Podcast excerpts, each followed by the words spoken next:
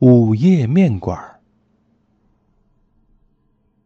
城西小巷有一家面馆，老板叫面皮张，这其实是大家送给他的外号。面皮张本名张翔，四十几岁的人，却还是孤身一人，靠着这面馆过着营生。小巷周边有很多的上班族，偶尔加班晚了会到他这儿吃点夜宵，所以张翔的店一般都开得很晚。这天天公不作美，雨下的很大，张祥的店里一点生意都没有。他熬到十点多，估计不会再有客人登门，索性就准备打烊了。可这时，却有两个身穿黑色衣服的男子走了进来，他们面色很阴沉，随便找了一张桌子坐下，请张祥上两碗热汤面吃。张祥并没有见过他们，不过偶有路过的客人来也很正常。只是张翔第一眼看到他们，就觉得有哪儿不太对劲儿，却一时想不起来。他并没有在意，很快将两碗面上好，自顾自的到后面忙活去了。过了一会儿，面馆外面走进来一位身着脏乱的老妇，她的脸上尽是生活的苦难刻下的皱纹，三角形的眼中充满了哀伤与无奈。这位老妇张翔是见过的。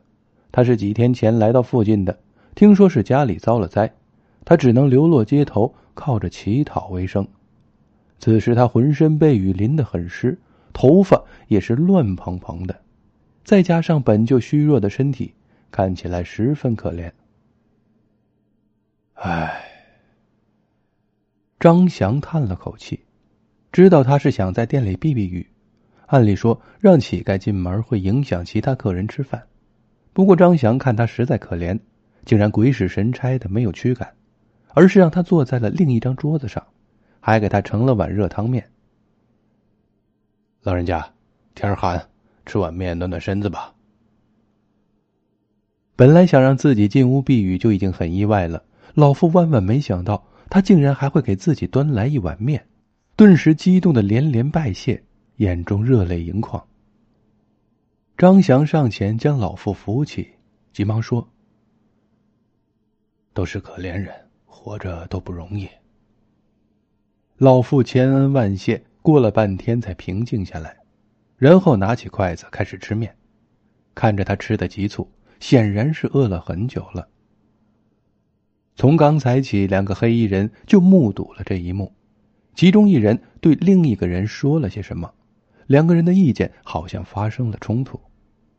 张翔则继续回到里面收拾东西，心中那种奇怪的感觉更加明显，但还是想不起来哪里不对劲儿。过了一会儿，雨终于停了，老夫将满满的一碗面汤全都喝了。见雨停了，才起身向老板告辞：“多谢您了，您是个好人。”张翔微笑着答应。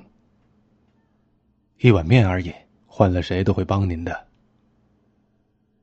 老妇闻言摇了摇头，张翔也明白，这就是个场面话。现在这社会，好心人是越来越少了。不管怎样，还是谢谢您。趁着雨停了，你也早点回家休息吧。这么晚了，不会再有客人来了。拜别之后。老妇摇摇晃晃着慢慢走远了。张翔感觉很奇怪，明明店里还有两个客人在吃饭呢，这老妇为什么会叫自己打烊呢？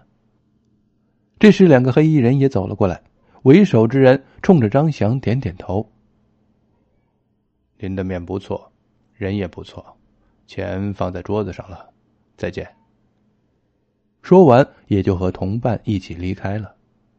可是张翔看着他们的背影，总觉得他的话里仿佛另有深意，只是不明白是什么意思。张翔回到店里，准备收拾东西，却突然愣住了。那两个黑衣人却是把面钱放在桌子上了，可是，张翔拿起桌子上的钱，自言自语的说：“这年头怎么还有人用银子啊？”这时，张翔那种不安的感觉越加明显了。看着手中这块银子，他突然冷汗直流，终于明白是哪里不对劲儿了。这么大的雨，那两个黑衣人怎么进来时身上一点雨水都没有，就像雨不会打在他们身上似的？张翔突然又想起老夫走时说的话，好像压根儿就不知道店里还有这两个黑衣人似的。莫非，他根本就看不见他们？张翔越想越怕。以为是见了鬼了，急忙收拾东西，关店离开了。从此再也不敢对人提起那晚发生的事情。而此刻，在小巷的另一端，两个黑衣人也在对话。大哥，那个老板今天阳寿已到，我们可是要带他的魂魄回去交差的，就这样走了，恐怕……贤弟，我生前就是家里遭了洪灾。然后四处乞讨为生，死后阎王爷见我可怜，才给了这鬼差的差事。刚刚我见他给那老妇的热面，实在是感动的很。也罢，就让他多活一段时间吧。这样的善人死了可惜了。可是阎王那边，善有善报，就让我再为他求求情吧。两位鬼差回到地府。向阎王禀明实情，希望能够从轻发落。怎知阎王爷不但没有惩罚他们，还称赞他们有情有义，并许给了张翔二十年阳寿，以表善举。